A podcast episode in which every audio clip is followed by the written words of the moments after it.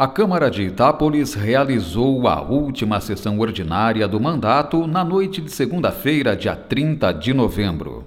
Na ordem do dia da última ordinária do mandato, os vereadores aprovaram por unanimidade projeto de lei de Edmércia Micheletti, que concede direito a todo recém-nascido de ser submetido ao teste do pezinho ampliado.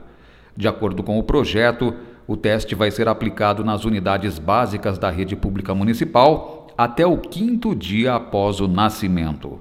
Os resultados serão encaminhados aos pais em até 30 dias.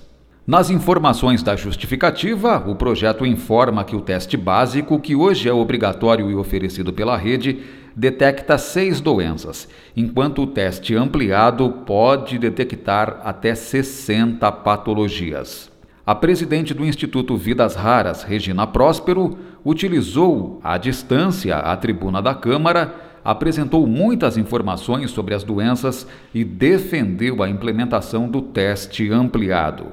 Regina foi sabatinada pelos vereadores e mostrou a importância do diagnóstico precoce das doenças em recém-nascidos. Para se transformar em lei, o projeto depende de sanção do prefeito e dois requerimentos ao chefe do executivo e uma moção foram aprovados na sessão de segunda-feira.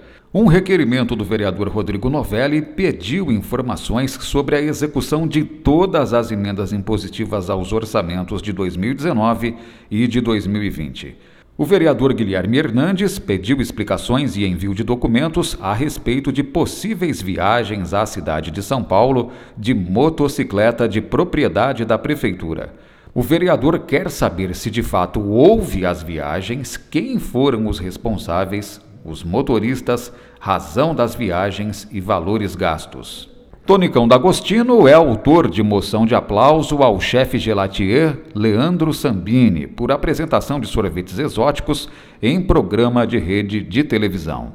Na palavra final, os discursos tiveram o tom de despedida. E o orçamento de 2021 e as emendas dos vereadores serão apreciados nas sessões extraordinárias de dezembro. Veja em itapolis.sp.leg.br a pauta completa da sessão do dia 30 de novembro e nas redes sociais YouTube e Facebook da Câmara Municipal de Itápolis o vídeo da sessão da segunda-feira. Flávio Moraes, Jornalismo, Câmara Municipal de Itápolis.